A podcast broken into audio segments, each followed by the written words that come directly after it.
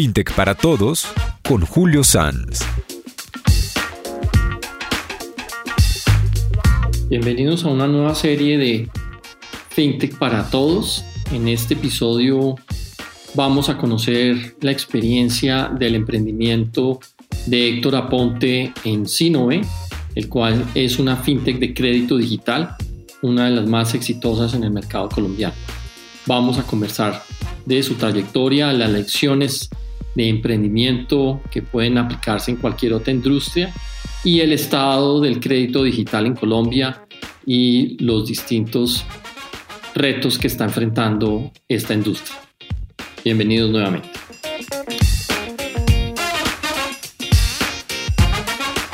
Días, tardes, noches, bienvenidos a un episodio más de FinTech para Todos, donde permanentemente estamos conversando con líderes y personas expertas en el ecosistema FinTech en el sector financiero y donde nos dan su visión de lo que está ocurriendo.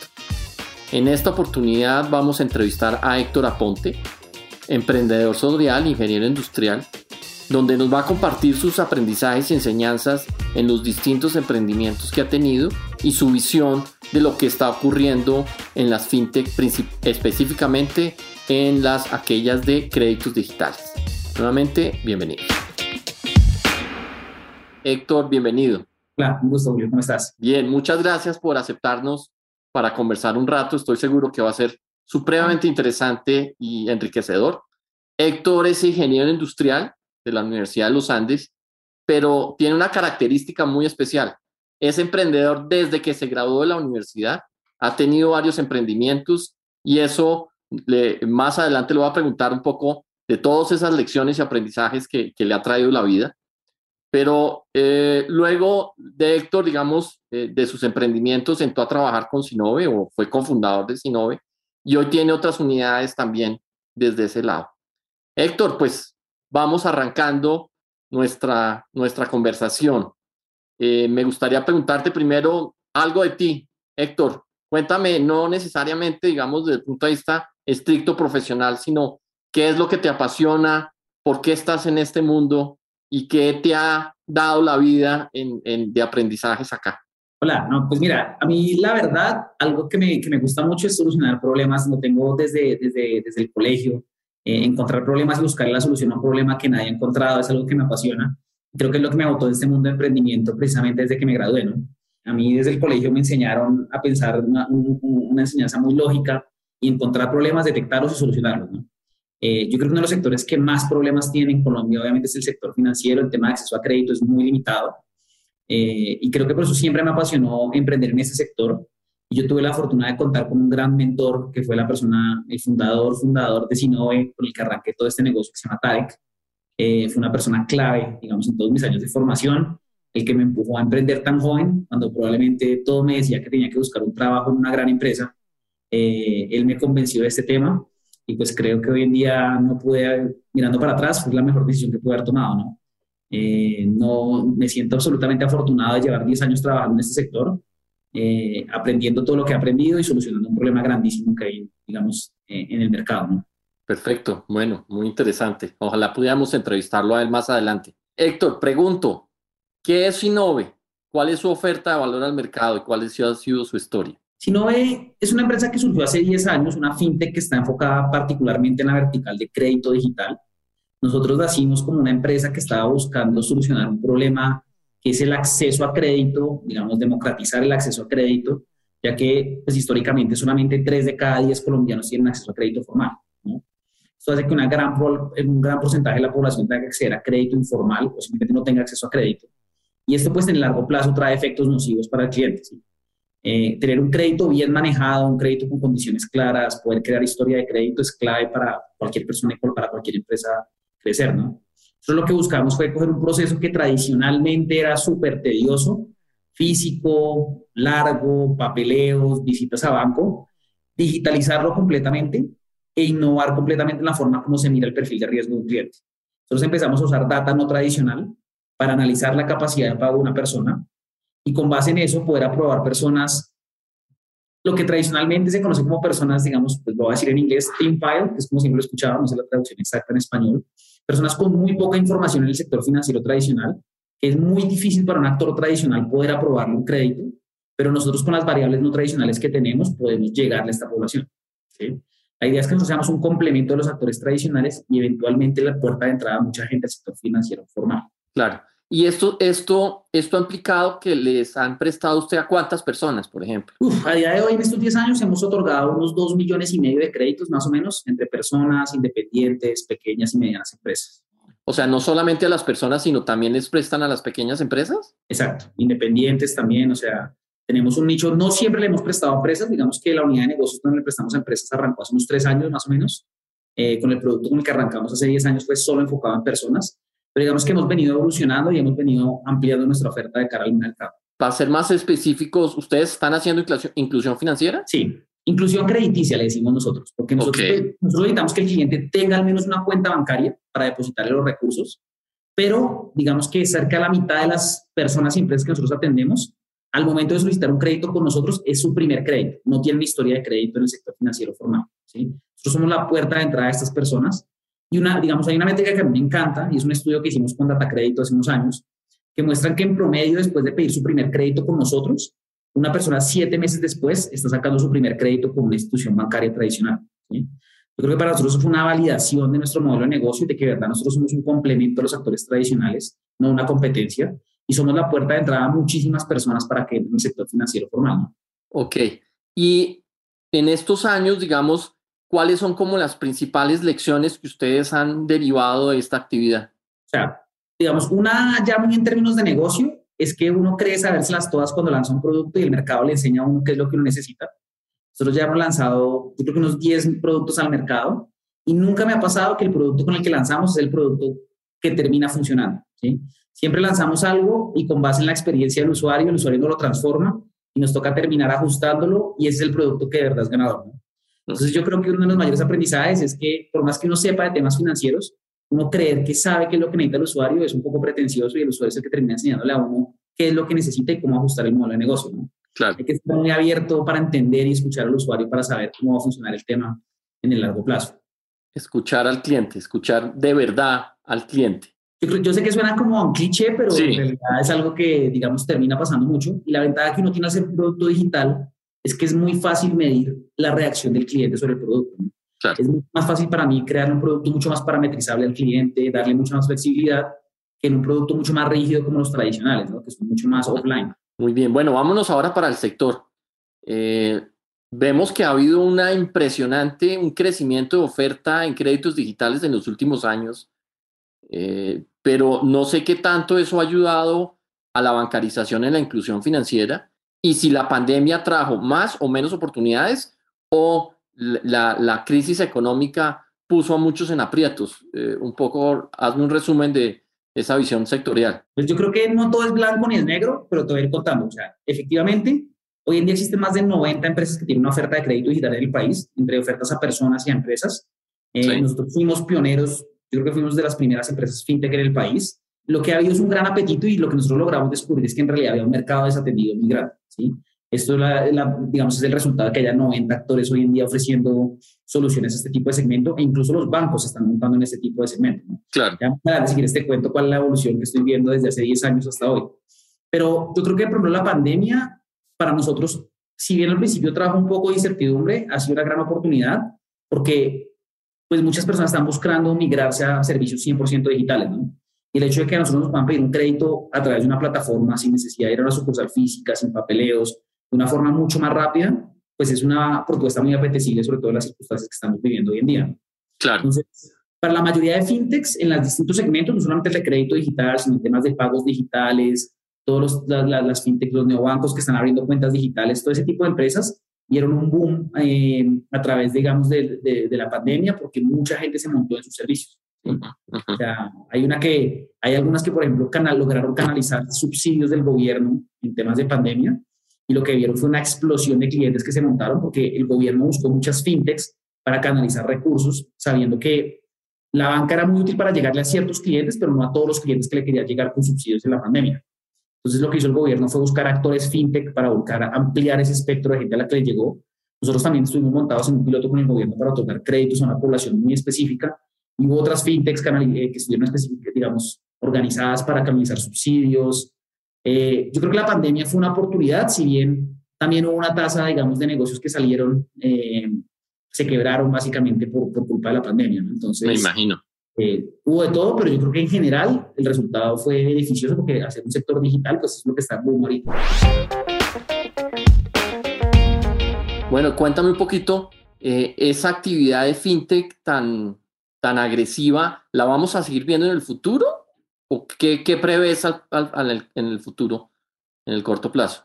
Yo lo que veo es incluso que se va a acelerar más. Si uno se pone a mirar los temas de la, el monto de inversión que están pasando ahorita en temas fintech es grandísimos. O sea, incluso en Latinoamérica uno ya está empezando a ver donde jugadores fintech están comprando bancos pequeños. O sea, ya las fintech no son las empresas chiquitas, sino hay fintechs bastante grandes en el mercado que están ya incluso haciendo adquisiciones de actores tradicionales. Estamos viendo muchísimas alianzas. O sea, lo que estamos viendo es una explosión de lo que se venía hablando los últimos 10 años. ¿no?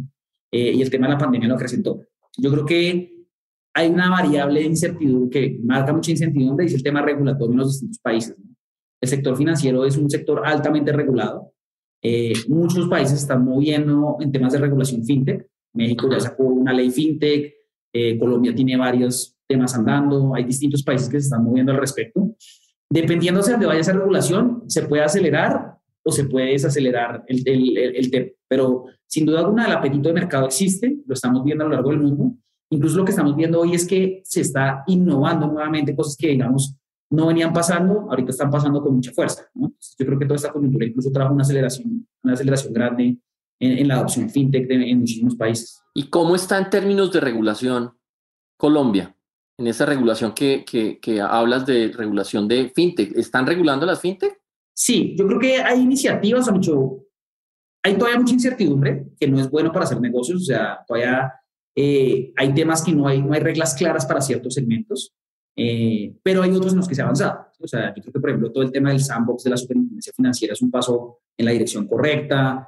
Ahorita está todo ese tema, digamos, de los pilotos de las criptomonedas entre bancos y algunas startups. O sea, creo que hay cosas interesantes pasando, pero que falta más, ¿no? O sea, ¿Qué falta? Que, ¿Qué falta? ¿Qué le pedirías si tuvieras al ministro de Hacienda enfrente o a la superfinanciera enfrente? Yo creo que crear, el, crear, digamos, la figura del crédito digital es un paso en la dirección correcta, específicamente en temas de crédito, ¿sí? Hay otras verticales como crowdfunding donde se necesita, si bien hay regulación, yo creo que se necesita más para, para, para potenciar el ecosistema. O sea, yo creo que en cada vertical de fintech te puedo decir como algo que falta, eh, pero digamos, sobre la que yo trabajo, que es crédito digital, Sí. Hay que reconocer la figura de crédito digital y entender que tiene un funcionamiento distinto, que hay nuevas tecnologías, que hay nuevas formas de ver crédito. Es importante que haya una regulación específica porque no puede tratarse igual que un crédito que viene hace 100 años funcionando, ¿sí? O sea, tiene unas particularidades diferentes y yo creo que es algo que el, que, el consumidor está pidiendo. Entonces es importante también reconocerlo y permitir que crezca eh, de acuerdo al potencial de demanda que hay en el mercado. Claro. Y, y, específicamente en este sector tiene unas amenazas muy, muy latentes, yo diría, o grandes nubarrones que van, a la, van, al te, van, al, al, van dirigidas al tema de la ciberseguridad o de la suplantación eh, eh, o, el, o la utilización de nombres de compañías de créditos digitales para estafar gente. ¿Cómo manejar esa, esa, esa amenaza? Yo creo que ese es uno de los grandes retos. Digamos que hay, han habido empresas que se han especializado en solucionar ese reto. Eh, digamos que hace 10 años, para montar una fintech, uno tenía que solucionar todas las puntas del, del crédito digital, ¿sí? Uno tenía que hacer onboarding, tenía que hacer el servicio del crédito, tenía que hacer la parte de riesgo, tenía que hacer la cobranza, porque no había ningún actor que le pudiera solucionar esa parte de forma digital, ¿sí? Hoy en día hemos evolucionado un montón y ya hay actores que se especializan en cada, digamos, parte del crédito, en cada ciclo del crédito. Hoy en día hay empresas, digamos, hay una colombiana muy importante que se llama Trora, por ejemplo, que está enfocada en, en hacer validación de identidad y temas antifraude, ¿no? Eh, es de uno de los, ¿Trora?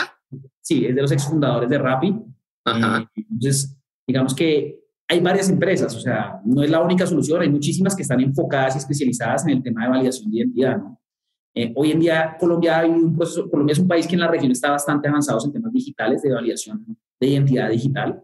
Entonces, digamos que sí han habido, hay cada día más herramientas, aunque también hay más sofisticación por parte de los, de, la, de los criminales para, para buscarle huecos. ¿no? O sea, ya nosotros obviamente hemos visto que hay bandas organizadas buscando sacar plata de este tipo de negocios. Así es. Todo un reto, ¿no? Entonces, yo creo que uno tiene que aprender a balancear dos puntos. Una, el tema de seguridad y otra, experiencia de usuario. Entonces, siempre ese es el reto que vimos las empresas de crédito digital, es qué tanto apretamos seguridad, pero uno al hacer muy difícil la parte de la validación de identidad, a veces mata la experiencia de usuario, hace que los usuarios se aburran del proceso si es muy rígido. Pero también si suelto mucho esta punta de validación de identidad, se me pasan muchos fraudes, entonces para, para nadie es bueno. Entonces encontrar ese equilibrio con los retos que vivimos todas las empresas constantemente. Ok, a mí me gusta hacer esta pregunta porque genera cierto debate. Hoy de cara al usuario final, ¿qué debería escoger? ¿Banco o fintech? Yo creo que la respuesta depende de qué esté buscando. ¿sí? O sea, digamos que hay cosas para las que los bancos, sobre todo en Colombia, si me, si me, si me, si me en Colombia, atienden muy bien, o sea, los bancos atienden muy bien un segmento de la población, ¿sí? O sea, por ejemplo, una fintech en Colombia, como está hoy en día todo el tema, es muy difícil que compita por temas de tasas, ¿sí? Si no tiene un muy buen perfil de crédito, es muy probable que los bancos tengan la mejor opción para uno porque van a tener las mejores tasas en el largo plazo, ¿sí? O sea, por ejemplo, uno, yo creo que por eso uno no ve fintechs metiéndose en el tema de crédito de vivienda, más allá de que pueda haber obstáculos regulatorios, porque ese tipo de tasas para las fintechs es imposible llegar. O sea, el fondeo que tenemos las fintechs es más cara que la tasa de vivienda. ¿sí? Entonces, yo creo que para cierto segmento de la población todavía seguir llegando, digamos, a, a la banca, tienen productos que, que son muy ganadores.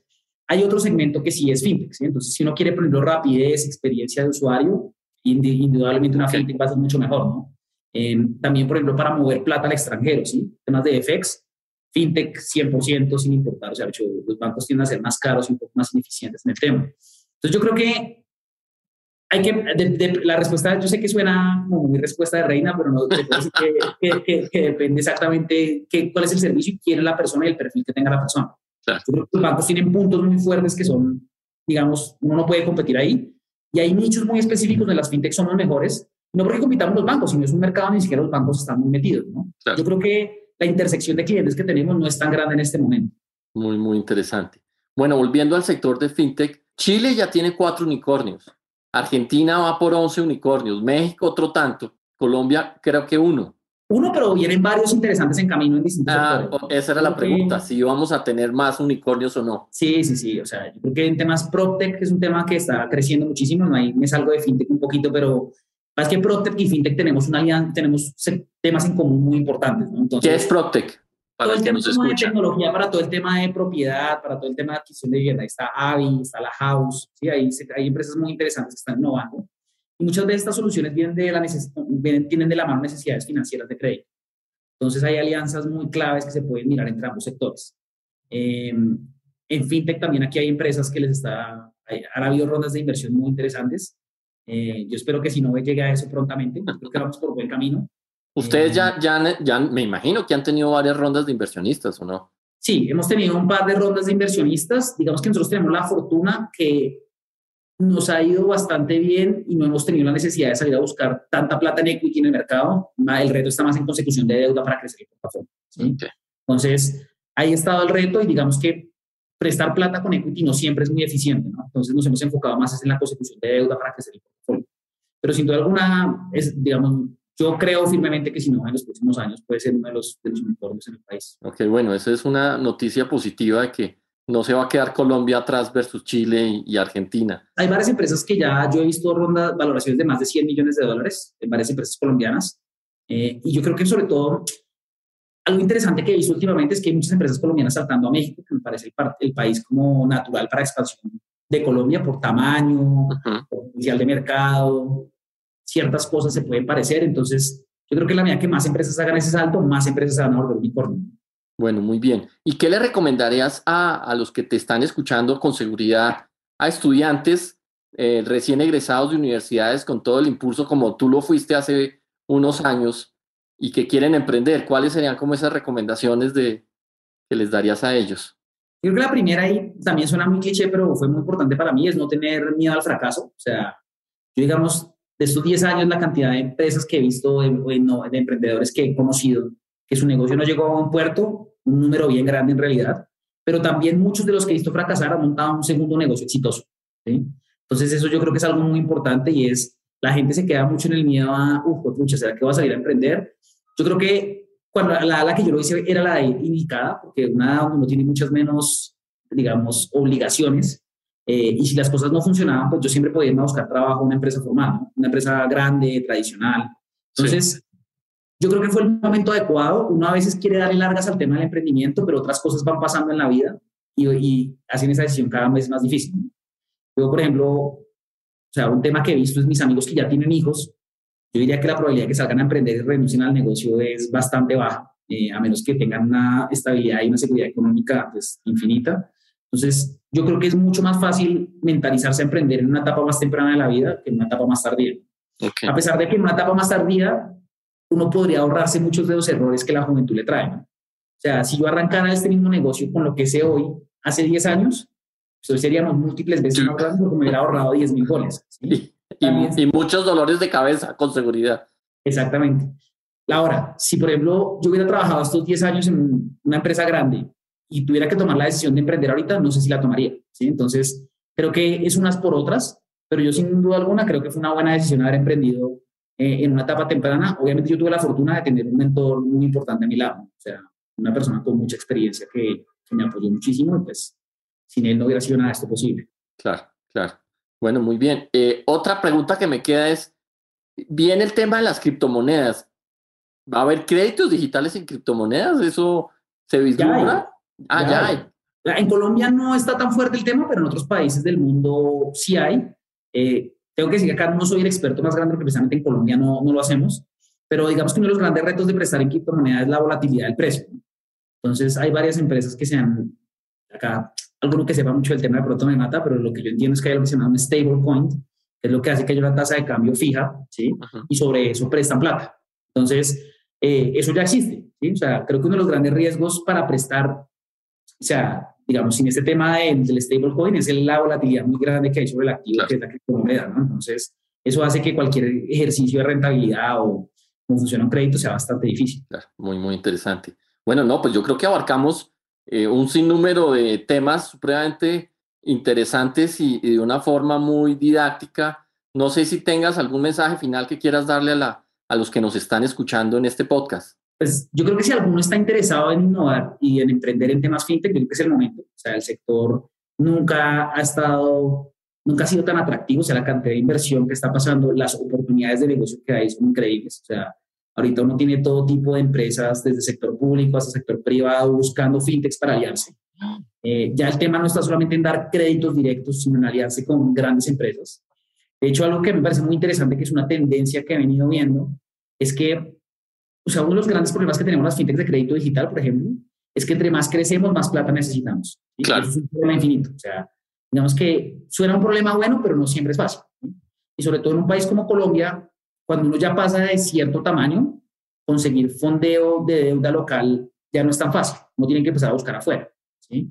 Pero para buscar afuera, entonces tiene que uno le presten en dólares o traer plata a Colombia no es tan fácil, empiezan unos por otros.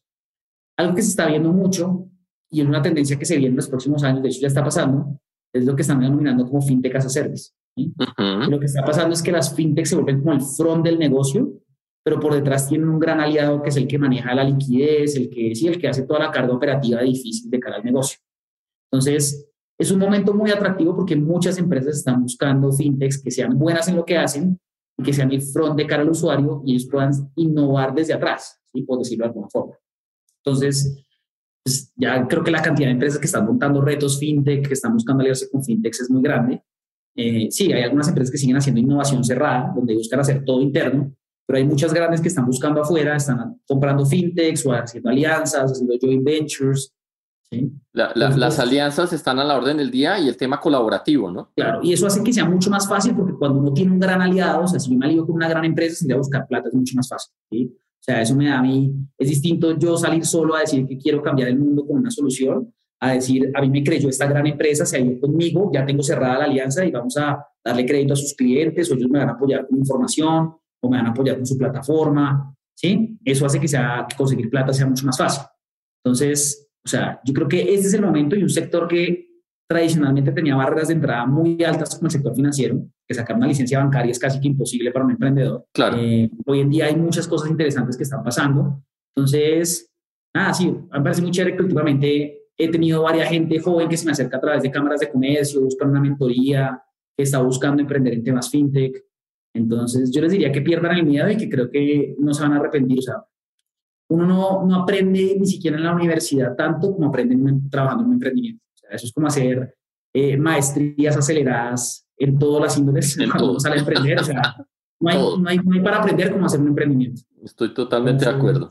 Yo creo que la gente tiene que perderle el miedo, también tiene que entender que va a aprender muchísimo, van a haber momentos durísimos, o sea, si me pudiera contar acá las veces que casi se nos quiebra el negocio, se me iría otra hora, pero creo que todo eso aprendimos muchísimo y ha sido muy interesante. Perfecto, pues nada, Héctor, muchísimas gracias por esta entrevista. Yo creo que fue una conversación y un diálogo muy ameno y sobre todo muy enriquecedor. Aprendimos mucho de esas experiencias que tiene Héctor.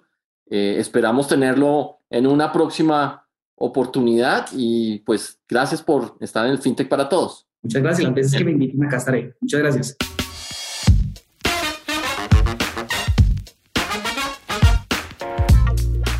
Acabamos de tener una conversación muy agradable, interesante y amena con Héctor Aponte, cofundador de Sinove, donde nos dio su perspectiva de lo que es un emprendimiento digital y realmente son muchas las lecciones que se derivan de ella. Creo que esto nos enseña que el emprendimiento digital es para cualquier persona que tenga las ganas, la pasión, la iniciativa y no está reservado para unos pocos. Y tampoco tiene que ser para personas que tengan grandes volúmenes de, dinero que puedan eh, realizar estos emprendimientos. Por otro lado, también estuvimos conversando del estado del crédito digital en Colombia y cómo se diferencia de los créditos normales del sector financiero. Eh, bienvenidos una vez más a nuestro episodio en, el podcast de FinTech para Todos. Mi nombre es Julio Sanz y me encuentran en LinkedIn.